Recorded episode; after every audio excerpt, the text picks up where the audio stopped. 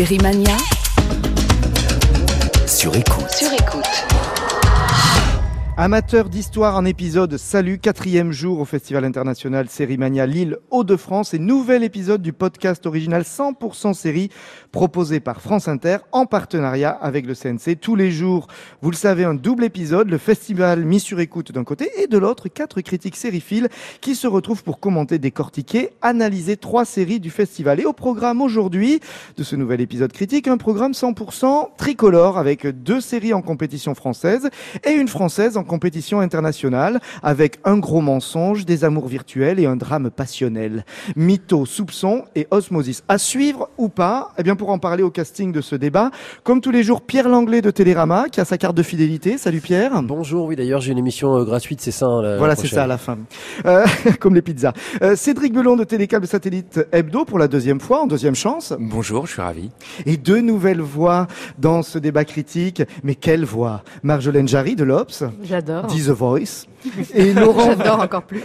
et Laurent Vallière de France Info qui a zappé Broadway pour la télé. bonjour. Salut Laurent.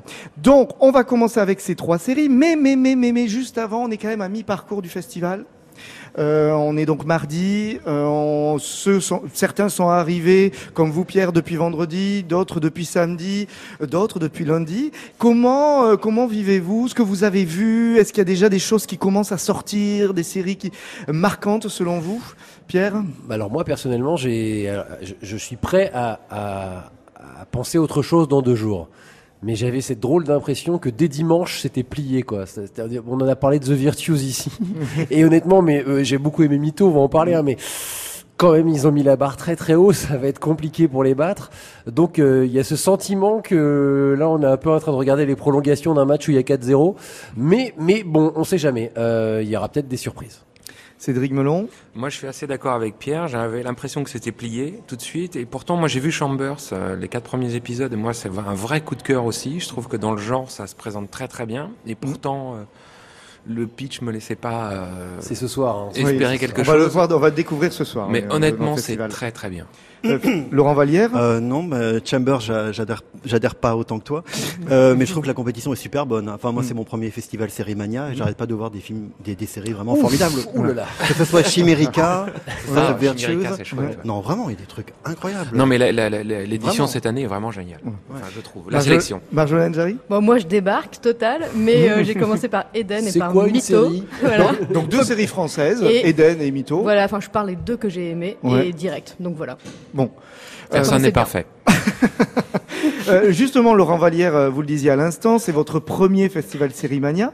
Ouais. Euh, comment vous le vivez ce festival d'ailleurs quand on arrive comme ça dans un monde particulier? Nous, ça fait des années maintenant qu'on côtoie Sérimania, mais, mais vous, c'est votre premier, donc euh, co- comment vous l'avez vécu? Bah déjà tout bêtement le fait d'être dans une salle avec du public lillois, c'est génial en fait parce que j'ai l'habitude d'aller au festival de Cannes où on est on se bat pour avoir des places et on est autour du au milieu de du, de gens du Sérail finalement qui Mhm. sont battus qui viennent du cinéma. Là, je peux parler à mes voisins, je peux leur demander tout simplement s'ils ont aimé hier euh, The Virtues ou je- enfin on peut discuter. Et puis euh, j'ai découvert la, la quatrième dimension hier en, en revenant, parce que j'ai fait deux allers-retours, euh, qui est le forum là, euh, qui est une sorte de, de MIP des séries.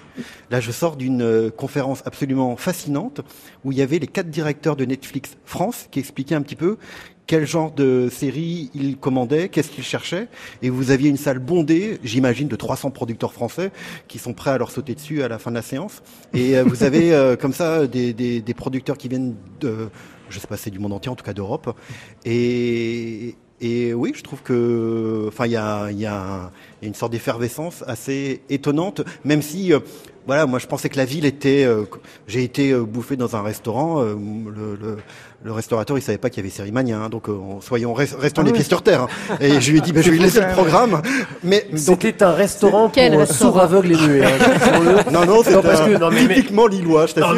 il y a quand même des affiches partout, donc à Ouais, ouais, mais le type, il a vu je les vais- affiches. je lui ai donné quoi. le Il est je- enfermé dans son estaminet. Non, mais en plus, c'est juste à côté de la grande place. Et je lui ai donné le programme, je lui ai dit, c'est gratuit. Ah bon? Bon, voilà. Marjolaine Jarry, vous êtes d'accord à ce que dit euh, Bah, J'adore ce monsieur complètement imperméable. Il faut qu'on aille le rencontrer. Ah oui, moi je passais au forum aussi. J'ai trouvé ça impressionnant aussi. Ah ouais. J'ai trouvé qu'il y avait, voilà, on entend parler israélien, espagnol, allemand, euh, et euh, là, euh, soudain, euh, le festival prend une autre dimension. Ouais. Alors on va par- partir euh, du côté de la critique et on va commencer par Mythos, série euh, française présentée en compétition officielle, une série signée à la réalisation Fabrice Gobert que l'on n'avait pas vu depuis Les Revenants, euh, écrite par Anne Berest que l'on n'avait pas vu depuis Paris, etc. Dans mon souvenir, Elvira, donc le personnage principal, est interprété par Marina Hans. Elle habite dans une banlieue pavillonnaire. C'est une mère et épouse un peu désespérée, un peu à l'ouest. Son job n'est qu'alimentaire. Elle est malmenée par un patron un poil sadique.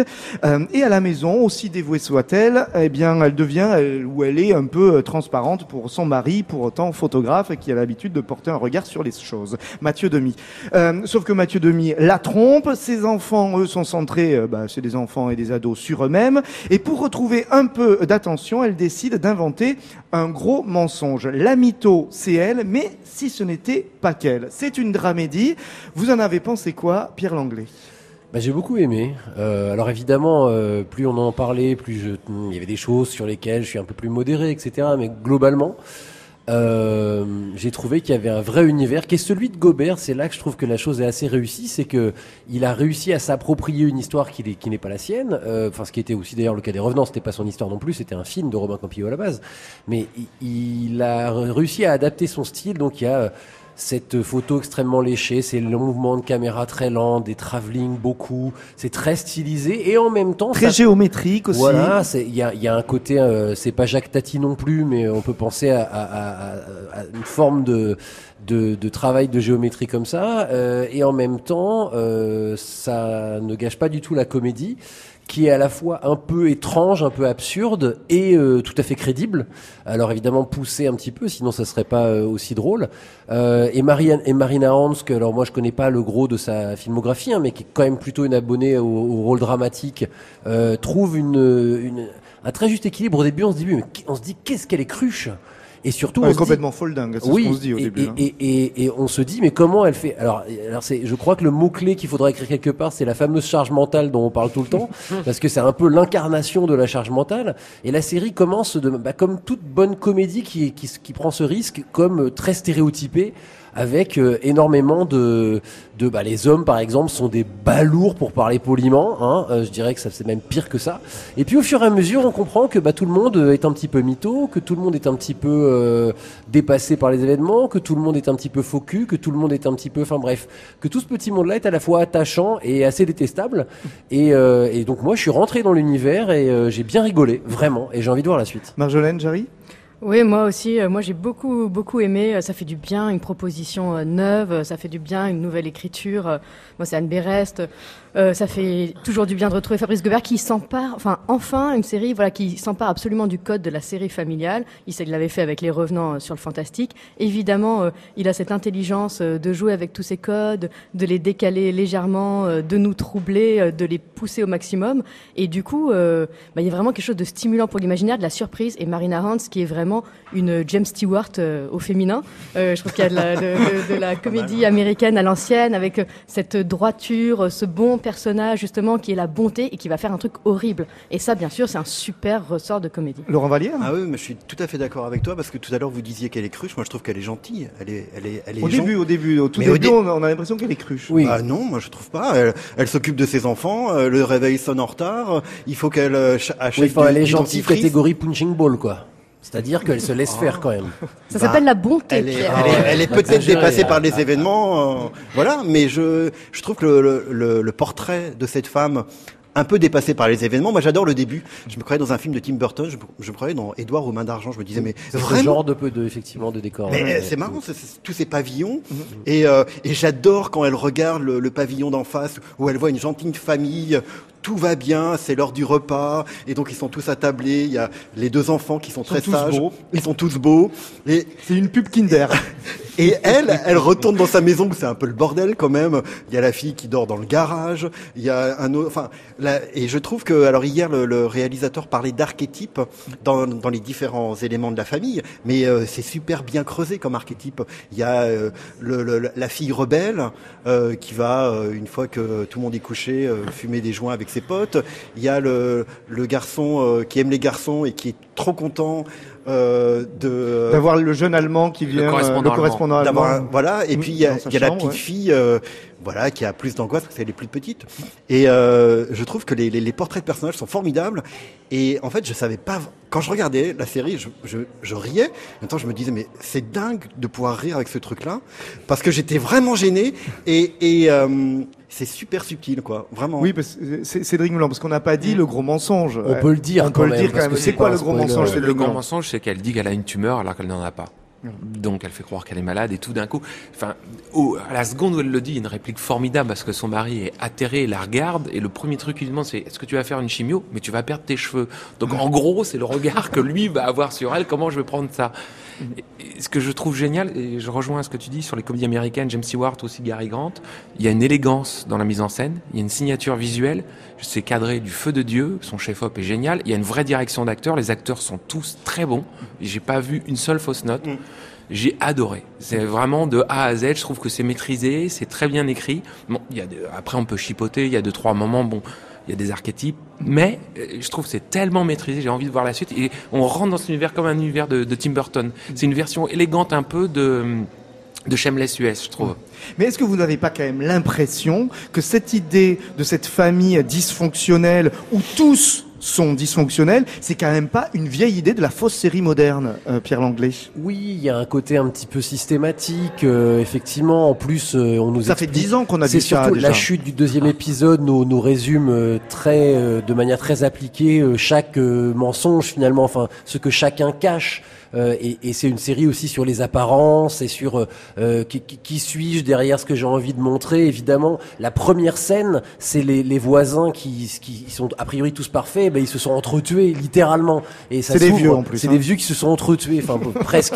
Et, et donc évidemment il y a ça. Mais moi je trouve que là où ça fait pas vieille série, c'est que euh, c'est que c'est justement presque méta. Euh, c'est d'ailleurs ce que ce que Fabrice Gobert a fait aussi avec les Revenants, c'est-à-dire que c'est une série qui, je crois, nous prend pas pour des cons. Et, Ouais. et ils savent très bien qu'on sait. Et ils jouent avec. Et c'est ça qui est amusant. C'est c'est encore une fois, c'est une figure classique, hein, mais c'est c'est l'histoire d'une implosion. Et, et, et, et cha- chaque histoire d'implosion, il n'y a pas deux télés qui pètent de la même façon. Donc celle-là, elle va péter. On le sait, on le sent. Et ce qui est intéressant, c'est de savoir comment elle va péter. Marjolaine Oui, il, faut toujours se méfier de ses voisins, qui est la chute du deuxième épisode. C'est évidemment un énorme clin d'œil à Desperate Housewives ou à toutes les séries de ce genre-là. Et il y a une complicité avec le téléspectateur euh, qui est charmante. Cédric c'est quand même incroyable. Il se réapproprie les codes du genre. D'accord, il prend quelque, un stéréotype, des choses qu'on a déjà vues mille fois, mais il se les réapproprie et il y a une vraie signature de sa part. Et ça, c'est la marque d'un grand réal. Il l'a fait sur Les Revenants, il le fait là. Euh, franchement, euh, faut, faut le mettre sous cloche. Hein. Et alors, euh, Anne Berès, qui pour le coup, euh, je, on, était, on était nombreux à avoir dit Oui.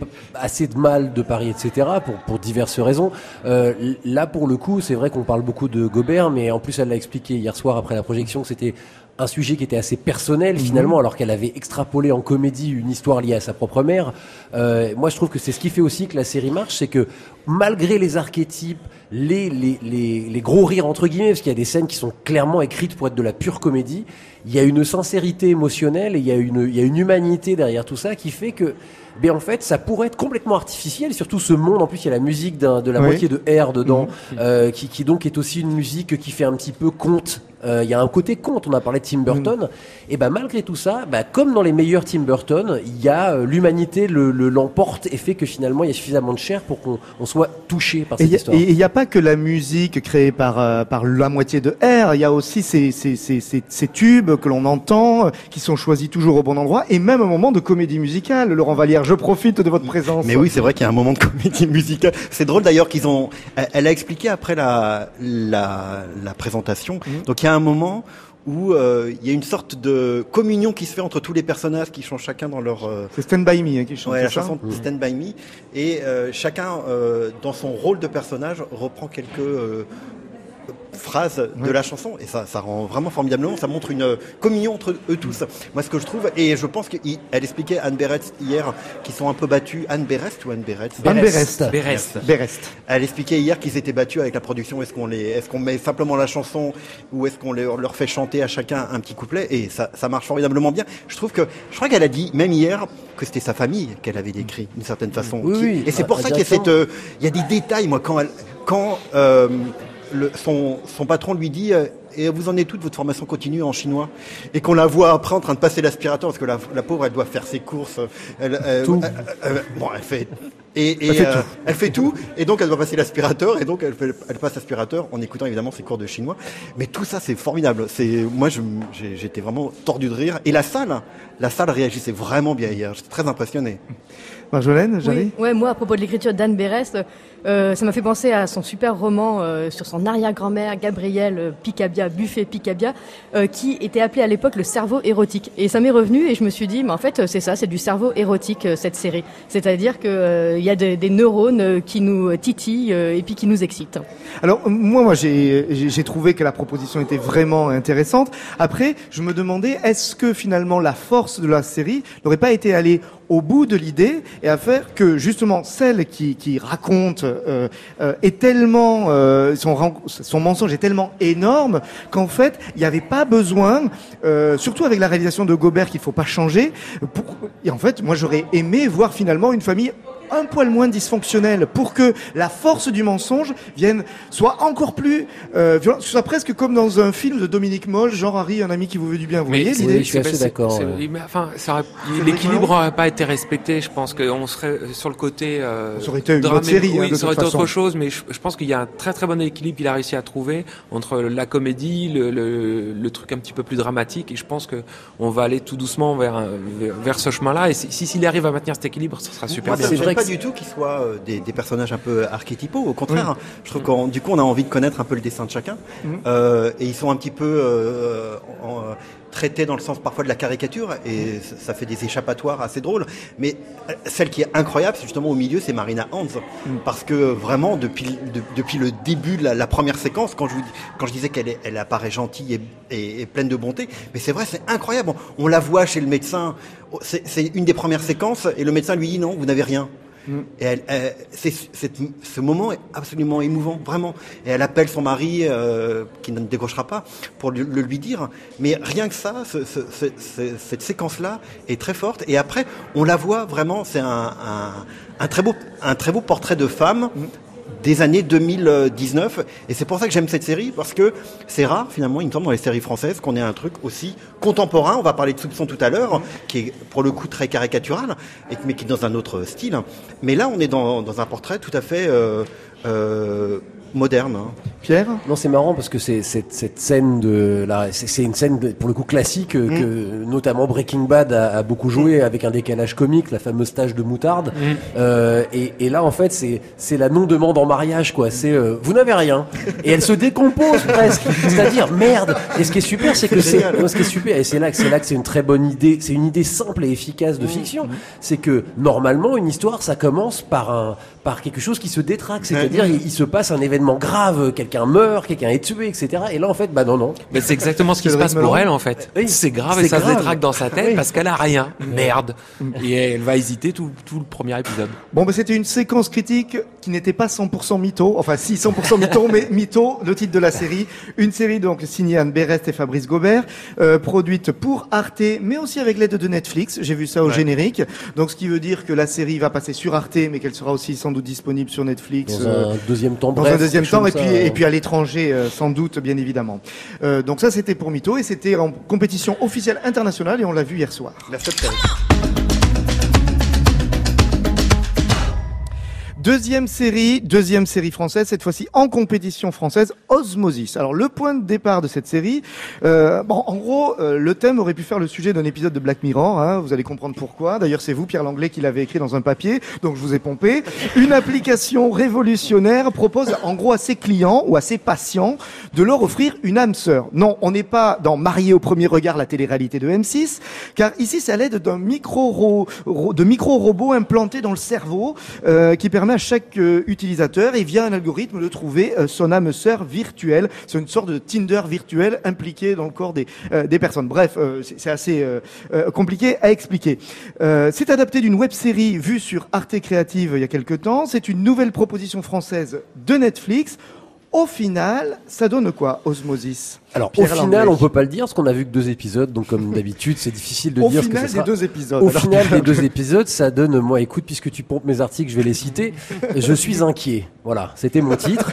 Euh, C'est-à-dire que, alors non seulement, euh, j'ai là pour le coup, je vais citer mes références. Il y a, y a Halluciné est allé sur le tournage et les producteurs disent ah bah on va certainement pas faire euh, Black Mirror à la française.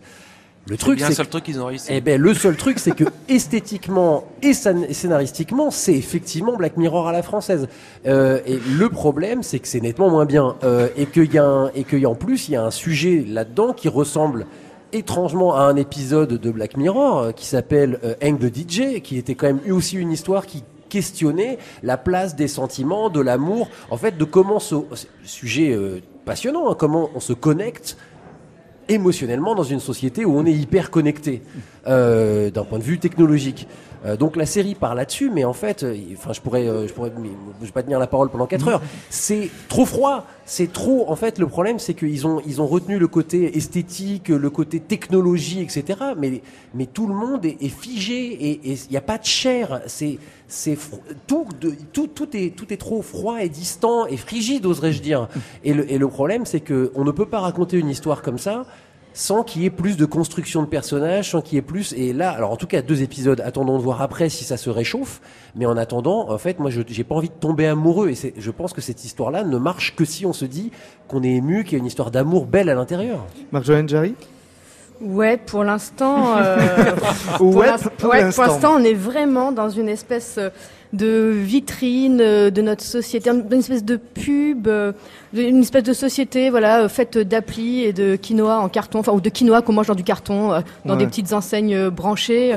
Donc on a cette esthétique là, et il manque vraiment une dimension politique. Alors on a eu que deux épisodes, mais en effet, Black Mirror, bien sûr, c'est l'intime questionné tout le temps, hein, dans les rencontres amoureuses, dans la mort, dans le souvenir, questionné tout le temps à l'aune de l'anticipation. Et là, il nous manque vraiment une charge tragique et politique, qui était celle d'Ad Vitam aussi, par exemple, il y a vraiment pas longtemps. Ad vitam, série de Thomas Caillé qui était présentée à Série Mania l'an dernier et diffusée sur Arte. Cédric Melon? Ouais, c'est consternant. Je, je, sais- je- franchement, j'ai pas envie d'être méchant parce que il y a des gens qui ont travaillé. C'est et- consternant, c'est- pour pas, pas être méchant, c'est un bon début, je trouve. Mais oui, non, mais parce que je pourrais être pire. On, on- on dit, on dit que l'amour rend aveugle. Là, j'ai l'impression que les pilules qu'ils prennent, ça rend bobo, crétin et constipé. C'est- pas possible. Je ne comprends pas. Et en fait, il y a des acteurs qui sont excellents, notamment Hugo Becker. On en Mhm. parlait en off tout à l'heure, qui est un excellent acteur qui réussit à rendre mauvais. Je, je, je ne comprends pas. Je crois qu'Agathe Monitzer est aussi une bonne Oui, actrice. oui, Mais Agathe oui, pardon, est une très bonne là, actrice là, aussi. là, moi, je la trouve très bien, comme elle, a- elle Mm. apporte quand même justement un peu d'insaisissable. Et c'est ce qui nous manque, parce que ah, sinon... c'est- Insaisissable. Il y a la, ça, la plus grande réalisation de sa vie, c'est ce qu'on la présente comme ça. Elle fait une tronche de 150 Parce qu'il y a un mètres de beau, long. il y a un beau Oui, casting. il y a un côté neurasthénique série, euh, quand même ça. Non, mais mais il y a un problème de direction d'acteur très clairement. À un moment donné, ils sont assis sur un canapé. C'est comme si j'entendais en voix off le réalisateur leur dire bon, faut que tu trépignes d'impatience. Et à ce moment-là, ils sautent sur le canapé et ils se secouent. C'est vrai. Et là, Et le mec a dit ou la jeune femme, je ne sais pas, a dit couper, elle est bonne. Il est fou. Il est fou. Il y a un truc, j'ai pas compris, moi. Enfin, en tout cas, je suis passé totalement à côté, là. J'ai plané, mais quand tu cites Black Mirror d'un côté et ça, c'est comme si tu me disais, la grande vadrouille m'a fait penser à Nuit et brouillard. Là, c'est pas possible. Laurent Vallière. Bah, moi, j'ai du mal à vraiment à, à en parler au bout de deux épisodes parce qu'on n'a rien vu finalement. Pour moi, jusqu'à présent, c'est l'archétype de la série Netflix française. On parlait tout à l'heure d'archétype dans Mytho. Là, vous avez euh, euh, parmi les patients qui vont essayer cette pilule miracle pour trouver euh, euh, qui est donc un, vous avez dit un nano, une pilule nano-robot qui rentre dans votre cerveau et qui vous permet euh, de vous identifier avec vo- votre âme sœur. Il y a quand même euh, un mec qui est complètement addict aux séries, aux films porno. Il y a une femme qui est plutôt grosse. Il y a un gay. Il y a une femme noire. Enfin, je me dis, oh là, ça y est, ils ont mis toutes les minorités. D'ailleurs, quand on a fait le Press Junket, ils ont fait le Press Junket Netflix il y a un mois. Il y avait, euh, ils étaient regroupés comme ça. Et puis Hugo Becker et Agathe Bonitzer étaient à part. C'était très bizarre pour moi. Après, moi, j'aime bien l'idée. Euh, j'aime bien l'idée parce que le pitch est intéressant. Sauf qu'ils l'ont pas inventé. Sauf, non, non, même à la limite, pourquoi pas Ça, on peut, on peut refaire. euh, Après, le problème, c'est que le deuxième épisode, pour moi, euh, change complètement de nature. C'est-à-dire que on n'est plus du tout dans l'application, euh, le nanorobot. Euh, comment on va, qu'est-ce qui va se passer une fois que ces cobayes vont absorber la pilule On est pendant tout un épisode sur la relation entre le frère et la sœur, qui, pour moi, qui est complètement hors sujet, qui n'a rien à voir.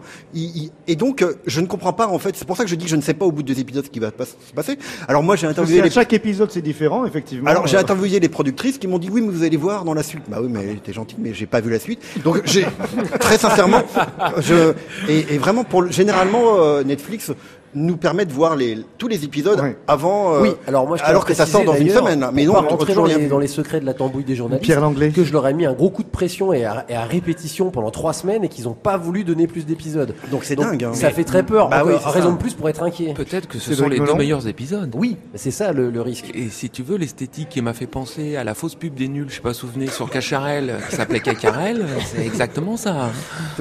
Là, T'avais pas dit que t'essayais de pas être méchant? Pardon. Je crois que c'est raté là.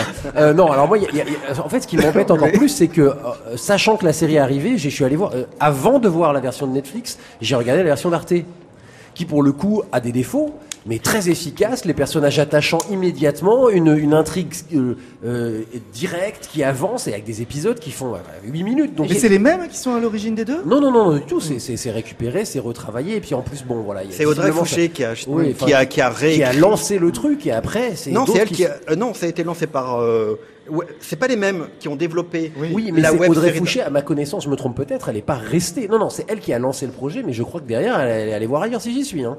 D'accord. Euh, juste pour dire un truc c'est que il y a quelque chose quand on parle du stéréotype de la série qui, qui se veut moderne et tout moi il y a un truc qui m'emmerde c'est que il y a des très beaux plans, il y a du gros travail, il y a des, des, des trucs très esthétisés au ralenti, c'est très, ça se veut en tout cas très beau. Mais je, je sais pas, j'ai l'impression en fait que c'est chacun, ils ont bossé dans leur coin et un gars dit tiens, je vais me faire un beau plan là. Mais sauf qu'en fait, tu racontes quoi? Elle est où ton histoire? Et il y a, il y a- il y a- il y a le, le personnage joué par Hugh Baker, il, se passe, il arrive quelque chose à la femme de sa vie, qui, est- qui est par ailleurs son âme sœur, etc. Et sauf que on s'en fout. Mais oui, on ça nous fout. touche pas Ben du non, tout parce que c'est très mal amené, parce que ça tombe au milieu de plein de trucs. En fait, on a, on a l'impression qu'il y a une histoire humaine au milieu d'un brainstorming pour, euh, pour, une, Mais- pour, mais- pour vendre quelque chose. Marge- Marjolaine Il y a deux histoires en fait, j'ai l'impression. Il y a les cobayes et ceux qui, ont, Vallière. ceux qui ont inventé la, la, la technologie. Pardon. Marjolaine Jarry Ouais, non, j'ai fait pareil que Pierre. Je suis allée regarder du coup euh, les épisodes d'Arte euh, du temps. euh, Donc de web créative, voilà, de, c'est ça voilà, de la web, créative. création, web création d'Arte, exactement, qui sont très très courts. Et pourtant, en quelques minutes, et ben, direct, il y a un propos politique. Alors peut-être qu'il va venir après dans Osmosis, hein, pour l'instant, il n'est pas du tout là. Et donc en quelques minutes, tout de suite, voilà, il y a une charge critique, il y a un questionnement sur ce qui est en train de se jouer, et pas seulement euh, une pub euh, étrange euh, et très très lisible, surtout en termes de réalisation. hein. Il n'y a pas de surprise. La mise en scène, ça doit être de la surprise, ce qui était le cas avec Thomas Caillé dans Ad Vitam. Mais ça doit être de la surprise et ça doit être du sens. Moi, ce qui m'inquiète beaucoup, c'est qu'ils ils sont 10 scénaristes sur la série. Pour 8 épisodes. Pour 8 épisodes. Sur Vernon Subitex, elle était toute seule. Pour, euh, pour euh, on vient d'en parler, pour Mito, elle est toute seule. Normalement, l'union fait la force. Et là, je ne comprends pas. Vraiment, euh, et je ne remets pas du tout en cause la sincérité des gens qui ont travaillé là-dessus et qui se sont donné du mal et qui ont cru au projet. C'est normal. Mais le résultat est tellement en décalage. Je, je, franchement, c'est une incompréhension pour moi.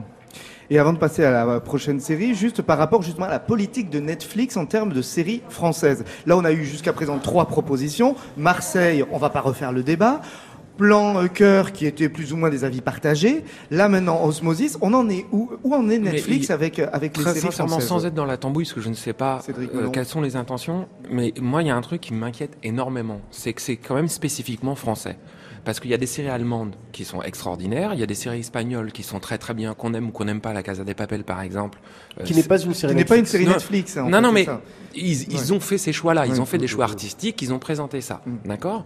Et je ne comprends pas pourquoi il- le coup de cœur, euh, Plan cœur. et le- comment- Marseille. Marseille. Enfin, franchement, c'est pas possible. On est capable de faire mieux. En tout cas pour Netflix. Qu'est-ce qui se passe? Une ignorance sans doute, euh, une méfiance euh, sans doute. euh, il, faudra investiguer là-dessus, hein, mais sans pouvoir rentrer dans les détails, moi j'ai des gens à qui j'ai parlé et qui sont sortis euh, pas très satisfaits de cette expérience. Voilà. Euh, donc euh, le fantasme de, l'immense enfin, sans- sans- sans liberté. dans les détails, non, non, mais le fantasme de dire oui, euh, on donne euh, libre euh, la main, etc., Mm. etc. Je pense qu'il y a peut-être une forme de liberté, mais elle est sans doute illusoire, et il y a certainement des gros, gros dysfonctionnements à l'intérieur. C'est pas pour rien que Marse- Marseille, c'est symptomatique. Euh, le, le créateur, aidez-moi s'il vous plaît, euh, Dan Frank, il, est, il a fini, il a fini par ne même pas être crédité showrunner. C'est le réal qui a pris la casquette de showrunner. Et Dan Frank, pendant la promo, il disait c'est pas ma série, j'ai juste, euh, j'ai juste euh, écrit le truc. Il en a même début. écrit un livre Oui, derrière. voilà, que j'ai lu aussi, où il se dédouane complètement sur les autres, alors même si c'est très finement mis en, Mm. en- en- en perspective. Donc il y a un moment où, en fait, quand euh, il y a plusieurs expériences, euh, sur Planqueur, j'ai pas l'impression que ça soit le cas, mais Planqueur, en fait, elle est assez cohérente comme série, mais elle est pas de très très grande qualité, mais elle est cohérente au moins. Enfin, en tout cas, on sent qu'il y a une équipe qui a mené son bateau. Sur Osmosis et sur Marseille à l'époque, il y a quand même une drôle d'impression de, ok, moi je me casse, ou je me fais virer, ou je me... Il y a, il y a quand même une vague sensation de bordel. Mais est-ce que vous sentez qu'il y a une ambition? Enfin, est-ce qu'il y a une vraie ambition Je pense de que se oui, dire? parce qu'ils Alors, arrêtent pas au je départ, Laurent Vallière, juste au début de l'émission, oui. vous disiez justement que vous les aviez vus, euh, tous Ah. ces, tous, tous ces C'est la première fois en fait euh, on- qu'on les voyait vraiment Netflix physiquement. France, physiquement parler. Physiquement, il y avait euh, la personne Damien Couvreur qui est chargé de tous les projets de production. Il y avait une personne qui s'occupe d'animation qui disait tout ce qu'elle voulait faire dans l'animation en France et en disant euh, en fait leur mot d'ordre c'est we want nous voulons faire un produit local qui puisse avoir une résonance globale. C'est le Oui, globe c'est très original. c'est très horrible. Mais donc, c'est- mais c'est leur, c'est vraiment, ils arrêtent pas. Ils l'ont dit euh, dix fois. Il y avait celui qui s'occupait des, des documentaires hein, et, ce- et celle qui s'occupait plutôt des séries, des, des films en fait, Mhm. acheter des films ou produire des films. Mais moi, j'ai l'impression quand, alors ils, ils ont montré des, j'ai pas noté, ils ont montré un promo reel avec plein de séries qu'ils sont en train de faire et aussi de films. Mais j'avais l'impression en parlant avec la productrice de Osmosis que ce que cherchait Netflix, c'était des choses. Euh, audacieuses que les grandes chaînes françaises n'osent pas faire. Euh, par exemple, je disais, euh, pour moi, c'est un catalogue à la Prévert Osmosis. Le, il y a un, un acteur transgenre, il y a donc euh, un acteur qui joue un gay, il y a une, et je me disais, ils, ils font des, des, des séries que les grandes, ce qu'elle me disait, c'est qu'on peut faire avec Netflix des séries que les grandes chaînes françaises n'osent pas faire parce qu'on a un public trop familial, etc. Donc après, ils sont certainement en train de se chercher. Il y a aussi, je ne sais pas si je me trompe, mais une façon de produire qui est différente. Quand Netflix produit, euh, c'est eux les producteurs. C'est pas euh, comment dire. Ils ont le droit. Ils ont le droit euh, Oui, mais de, de, de- sur euh, comment dire. Ils, ils mettent l'argent entièrement sur la table. Oui, mais Canal euh, est aussi extrêmement impliqué dans, le, dans les créations, sauf que je pense qu'à Canal, ils ont des équipes euh, créatives Ah et bah de direction qui savent, qui savent, qui savent lire les scénarios et qui savent les aider et- et peut-être. voilà. Et- et c'est- vrai que le mystère ça fait 15 ans. Et c'est vrai que le mystère de Netflix, c'est que chaque fois qu'on essaie de les inviter euh, et de les interviewer pour qu'ils pour qu'ils parlent, ils, ils ne, ils ne veulent pas parler ou pour l'instant ils ne veulent pas parler. Alors ils, ils sont pas basés encore en France, ils vont l'être bientôt et, et quand ils seront installés peut-être en, en France, à ce moment-là, on aura un peu plus d'infos et on pourra leur poser C'est vrai que questions. quand Amazon euh, Prime Video a sorti Deutschland, on s'est dit mais merde, il y, a un- il y a un virus dans ce pays, c'est le, le nuage de Tchernobyl inversé quoi. C'est-à-dire que le truc ne bouge pas de notre pays et on continue à faire des bouses. Et- et il y a un- Enfin, je sais pas, euh, qu'ils aillent débaucher les gens de chez Canal ou Arte et, leur, et qu'ils leur donnent les- des fortunes pour faire des séries de qualité. Et puis on en parlera. Plus. Jarry, pour terminer sur le dossier. Ils sont peut-être aussi obsédés par leur cible. Quoi. Il y a peut-être aussi une Ouais, ouais, politique Et- tout à commerciale. Là, ils étaient obsédés par les millennials, hein, clairement. Exactement. Ils sont tellement, c'est toujours pareil, hein, quand on prépare un produit pour une cible, on a Il- toutes le- les chances de se couper. Il le niait pendant de la, la conférence. hein, Quand, Ouais. quand la, la, la, la Laurent présentatrice lui demandait si vous faites des études de marché, il disait non. Mais on voyait bien qu'il travaillait sur les millénials, comme tu dis, et aussi même pour les plus jeunes, en fait. Bon voilà, Osmosis, c'est sur Netflix. Faites-vous votre avis et allez Vendredi, ça à ne sera partir, à- à, vendredi, partir de vendredi. Et là, on, ira- on pourra aller voir la suite euh, pour se faire une idée définitive euh, de, de la série.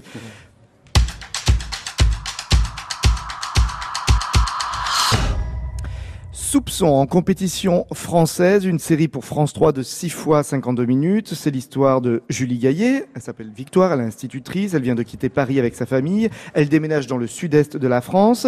Dans le village où elle s'installe, elle retrouve Florence et Bruno de Brandt, euh, que l'on connaît notamment de Cain. Euh, son amour de lycée, un amour contrarié, lui aussi est marié, lui aussi a des enfants, mais le feu de la passion reprend très vite ses droits et ils décident alors d'annoncer leur aventure à leur conjoint. Euh, mais voilà que l'épouse de Florent, Marie Domnier, vue aussi dans la dernière vague, disparaît comme dans la dernière vague d'ailleurs, mais pas de nuages et pas de surf. Là, une disparition que je vais taire. Euh, cette série donc est pour France 3, c'est euh, du drame euh, passionnel. Euh, Pierre Langlais, votre avis? Euh, Marjolaine Jarry? Moi, j'adore votre façon de raconter, j'adore votre voix. C'est- Harlequin, exactement. Et vous l'avez, vous l'avez tellement bien fait à la. Harlequin. Alors, je tiens à dire qu'il n'y a pas de Ferrari rouge, donc j'étais extrêmement déçu. Je voulais une Ferrari rouge avant. Non, et c'est, pardon, mais on, on- on- c'est, c'est une série d'il y a euh, 253 ans avant l'invention de la télévision. Euh, c'est juste, en fait, c'est The Affair. Et, et- enfin, The- Affair, donc, euh, Oui. hein, Oui. plutôt bonne série, même si elle a, elle a eu ses dérapages incontrôlés, euh, pour un public de. euh, alors, je dis pas qu'il n'y a pas des gens de plus de 80 ans qui aiment les bonnes séries, hein, mais en tout Mm. cas, qui pensent satisfaire un public de très âgé, quoi. Et mon Dieu, qu'est-ce que ça joue mal, mais ils peuvent rien y faire, les malheureux. hein. Mais Julie C'est dur, quand elle a même. les yeux écarquillés comme ça en arrivant. Oh non. Comment ça Je suis pas Ta femme a disparu. Non, mais non, excuse-moi, Non, c'est tragique. que, que, c'est que- ça qui est que la, tragique. que la thématique, vous la trouviez peut-être. Non, euh, non, non, c'est effectivement. pas la Je trouve que le thématique. jeu, quand même, c'est. Ah non. Moi, je suis Marjolaine d'accord. Jarry euh, moi, je suis d'accord avec Benoît. Je trouve que quand, quand elle n'a rien de spécial à jouer, quand elle doit juste jouer avec ses enfants. Non, mais si, justement, c'est ça le, le drame, c'est les Mais oui, dialogues. quand Parce que quand elle, quand oui, elle joue bah oui, les normal dialogues, c'est avec le ses drame, enfants, oui, oui, ça, tout c'est va sûr. bien. Franchement, elle est tout de suite, on voit que c'est une excellente actrice. Mm. Et le problème, c'est de devoir dire, en effet, euh, Ah. ta femme a disparu, est-elle morte, est-elle suicidée, avec le chant des cigales aussi fort. Hein. Donc, euh, on a parfois envie qu'elle soit un petit peu plus fort pour couvrir tout ça, mais malheureusement, il y a un mixage son qui préserve les deux. Laurent Vallière. Vous êtes très dur. Euh, les dialogues sont à chier, ça je suis d'accord. Ça, ça on est d'accord. et vous Mais non, commencez mais- par dire que. Non, mais c'était- C'est nous les méchants. Moi, j'ai envie de la défendre quand même, c'est tout pourri. Attendez, attendez, attendez. Au départ, c'est tout ce que je déteste. C'est euh, euh, une famille. euh, euh, donc, elle, elle atterrit dans ce petit village du Sud-Ouest avec ses enfants. Et il n'y a pas Internet, il n'y a pas la 4G. Donc, il y a cette forme- fameuse réplique du gosse qui dit Oh, mais il n'y a même pas la 4G dans ton pays. Voilà, donc ça, ça déjà des trucs que je déteste. En plus, c'est un peu, voilà, euh, famille plutôt bourgeoise. On a l'impression euh, belle propriété. euh, son ami d'enfance, lui, a un très beau restaurant. Enfin, on est dans les clichés de chez clichés, vraiment. Mais et mais je dois dire que le le l'intrigue m'a absolument fasciné au fur et à mesure. mais vraiment. Non, mais on dirait C'est- un meurtre A, quoi. On dirait que c'est les fictions de France. Mais ouais, mais À la je, fois, c'est pour je suis désolé, là, 3, je- et j'en ai vu que deux hein. épisodes et je, je, je voudrais voir la suite parce que le- ils ont des cliffhangers à la fin Oui. qui ouais qui marchent vraiment. Avoue que t'as On- fait du speed watching. Tu vas regarder en non, x2, je te- un truc comme ça. non, non, je te promets C'est pas que le non. genre de Laurent non, Vallière, non, Pierre non, non, je- non, puis en plus je crois que je l'ai, je l'ai vu en salle. Enfin, je sais plus très bien. Non, non. Et je me rappelle plus si j'ai vu chez moi ou, ou en salle. Mais en fait, Mais- en fait on t'a pas dit la que trompé de salle. C'est pas ça que t'as vu. Et, et vraiment, Tu as été Vraiment, au départ, je trouvais que c'était la cara- caricature de la série France 3. Ça se passe en province, dans une famille euh, qui atterrit, euh, voilà, qui vient certainement de Paris. Mais je dois dire qu'il y a, il y a un twist là, à chaque fois, à la fin de chaque épisode, qui fait que, oui, je me dis, mais c'est quoi cette Mais histoire? Justement. Et je me fais le film dans ma tête actuellement. Euh, je sais pas comment ça va finir. Mais, alors, j'ai bien des, j'ai bien quelques, plus, quelques. je sais pas comment ça va Et finir. je trouve que Julie Gaillet est vraiment très bien, au contraire. Vra- vraiment. Cédric Melon. Bah, je trouve que Pierre, t'as été vache avec les personnes âgées, parce que si tu veux, ils ont le droit d'avoir de bon goût. J'ai commencé par dire qu'il y avait des personnages qui Oui, avaient les bonnes séries. Oui, mais c'est, je sais, je sais pas. Qui- je, je pense que c'est personnes même pas âgées. destiné à eux. Je pense que c'est destiné à je ne sais pas. Un- il y a quelqu'un qui est passé là, qui a fait tiens, il y a une caméra, il y a des gens, on va tourner et puis on se repart. Le cliffhanger de la fin, l'autre qui met son bandeau. Ah, je suis de la police. Ah, non, Je veux pas, mais que pas- se non, passe-t-il là, oh. Ah, mais non. mais arrêtez, Mais- oui, oui. arrêtez. C'est pas mal. hein. Mais c'est, euh, c'est même pas un Deus Ex Machina. Enfin, c'est hallucinant. On nous le dit pas toute la sé- tout l'épisode, Eh ben, sauf à bien. la fin. On nous prend pour des crétins décérébrés. Mais non, enfin. c'est formidable. Non, mais tu sors du coma, on te montre ça, tu y replonges. Moi, j'aime bien vrai. ça. Ça rajoute une couche, j'aime bien.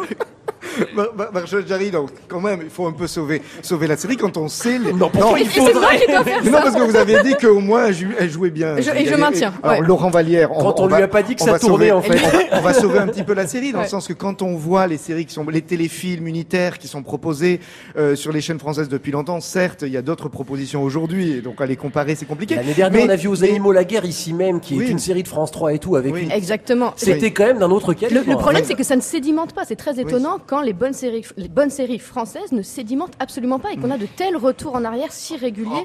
Et C'est complètement déstabilisant. En effet, il y a deux espaces-temps euh, qui se percutent. En fait, je, Laurent Vallière je donne une piste, mais je- ça m'a fait penser un peu au Diabolique. Vous savez, le film avec Simone Signoret. Euh, où il y a un moment, il y a un truc incroyable. Il y a, il y a une, une mort qui se relève de sa baignoire. Et je me demande s'il n'y a pas une sorte de, je rêve peut-être, une sorte de, de, de euh, suspense euh, comme cela dans, dans cette série. C'est pour ça que j'aime bien, vraiment. Bon, moi, ça m'a fait penser au remake des Diaboliques avec Sharon Stone Adjani qui étaient, qui étaient liftés comme des trampolines et ça ne marchait pas du tout. Non, mais Ah, mais le peut-être. film avec Simone Signoret est formidable. Non, mais il y a un Moi, en, termes de, en termes de production, la question que je me pose, c'est est-ce Ah qu'à bah, un moment donné, la télévision euh, française ne, ne- ne joue pas tel un, un bon jeu en proposant aussi des versions de meurtre A, mais en feuilleton, en feuilletonnant, plutôt que juste en unitaire, et que du coup, la, la richesse de la télévision française sera de proposer et des, aux, aux animaux la guerre, et des soupçons, et des, des mythos, Oui, par mais le problème, c'est que et c'est c'est- Pierre Langlais. c'est- que l'histoire, à la limite, on se dit tiens, pourquoi pas. En plus, euh, euh, malheureusement, euh, ça le devient, mais au début, on se dit tiens, c'est potentiellement pas un polar, c'est une histoire d'amour compliquée et tout. Mm. Ça, à la limite, j'aurais dit pourquoi pas. Mais on est obligé de nous foutre encore du polar là-dedans parce que sinon, les gens, ils regardent pas jusqu'au bout. Donc c'est voilà, la dernière minute du premier épisode. Et tu voulais pas euh, qu'il y ait un personnage qui soit flic finalement? Le problème, c'est pas seulement. c'est pas n'importe quel personnage. Oui, qui est voilà.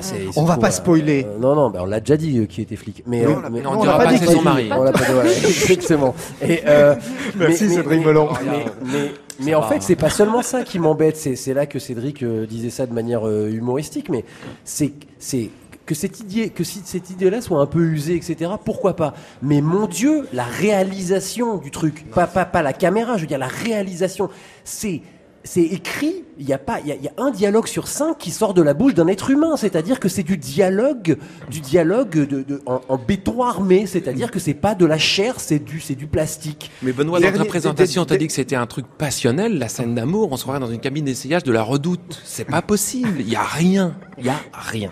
Bon, ça va être les derniers mots sur Soupçon. Merci à vous quatre, Laurent Vallière de France Info, Cédric Melon de Télécap Satellite Hebdo, Marjolaine Jarry de l'Obs et Pierre Langlais de Télérama. Merci à vous quatre d'être passés dans Série Mania sur écoute. Pour aller plus loin, restez sur écoute dans le podcast euh, sur l'actualité du festival de ce mardi 26 mars. Vous pourrez entendre, entre autres, Fabrice Gobert, euh, le réalisateur de Mytho, pour nous parler donc de sa nouvelle série. Et dans le prochain épisode critique du podcast original 100% série de France Inter, des histoires de cœur entre transplantation et grand bazar. La suite au prochain épisode.